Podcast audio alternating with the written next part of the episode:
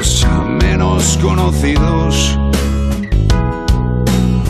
Porque hay amigos que saben volar.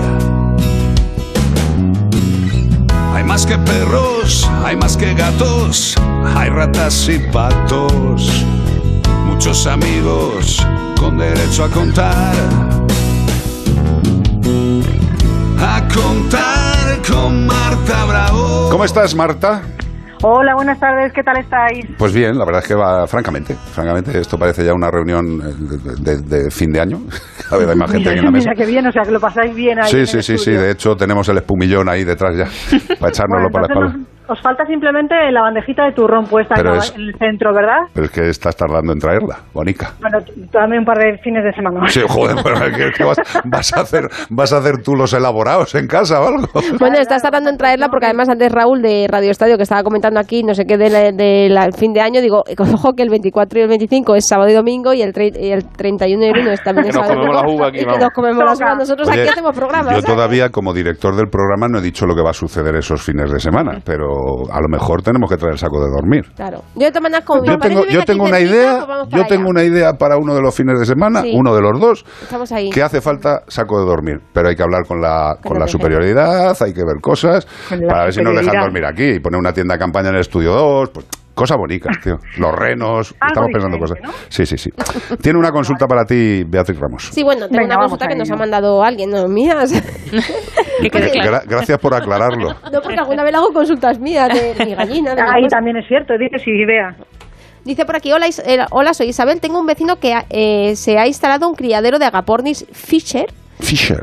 y, eh, y personata más nif- y personata, no sé qué es, Son más tipos. ninfas en, en el balcón. 12 animales en total. Estas especies de agapornis no están prohibidas por CITES. Eh, dudo que tengan núcleo zoológico. ¿Esto es legal?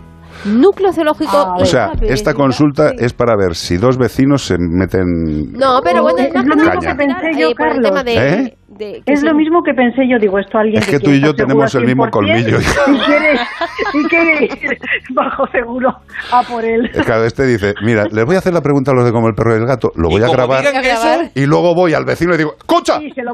Ahí estamos, ¡Escúchalo! escúchalo. Con lo cual tú misma vas a contestar tú, ¿eh? yo no quiero saber nada. Venga, a ver, vamos a ver. Las especies CITES, como son los agapornis personata, los Fisher no, eh, son especies que se pueden tener, pero como todo animal exótico, deben tener una serie de documentaciones. Entre ellos, y primordial, es una factura o un documento de cesión en caso de que haya sido un regalo. Si además la especie pertenece a uno de aquellos animales de los listados CITES, que hay mm, tres tipos, por así decirlo, o sea, este es un CITES 2, ¿vale? Hay dos grupos, A, perdón, tres A, B y C. Ellos, los personatas están, si no recuerdo mal, en el grupo A, no, perdón, en el grupo B, eh, pues además de eso tienen que llevar pues un registro, ¿vale? Una documentación en la cual se certifica que ese animal pues ha sido eh, ha sido criado en cautividad, eh, no ha sido eh, digamos sustraído de la naturaleza, que lleva una serie de controles sanitarios, eh, debe estar anillado o llevar el microchip y por lo tanto esos eh, animalitos deben estar con una serie de registros apropiados para poder tenerlos. Es decir, por, por tenerlos podemos tenerlos siempre y cuando cumplamos Siempre y cuando se con la cumplan las, las normativa. normativas. O sea, los, Exacto. los Fisher no, los Personatan requieren eh, y las tema, ninfas tampoco y las requieren ninfas no requieren nada. Las ninfas Pero requieren sí que salud. Es cierto, sí que es cierto que todos estos animales, si son comprados o han sido adquiridos, deben ir acompañados de factura o documento de cesión. Otra cosa muy distinta es que nuestro eh, vecino haya tenido una parejita de agapornis o de ninfas y estando con él, a pesar de tener toda la documentación de, eh, documentación de los padres, haya mm, tenido una apuesta, que también es muy habitual o ha sido muy habitual hasta hace poco tiempo.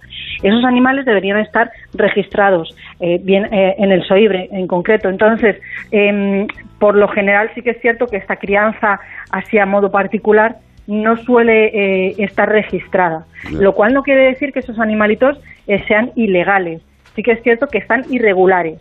O sea, están- Bueno, no presuntamente, si, si no tiene los papeles. Si tiene los papeles están regulares. totalmente. Exacto, si tiene los papeles, si ha sido tan eh, capaz de, eh, de registrarlo, como capaz que, que se ha acordado de hacerlo, no hay ningún tipo de problema. Correcto. Otra cosa muy distinta es el núcleo zoológico. Ahí sí que es cierto que según la normativa, a partir de cinco animales, y creo que ahora baja el número eh, con la nueva ley de protección animal, debe tener un núcleo zoológico.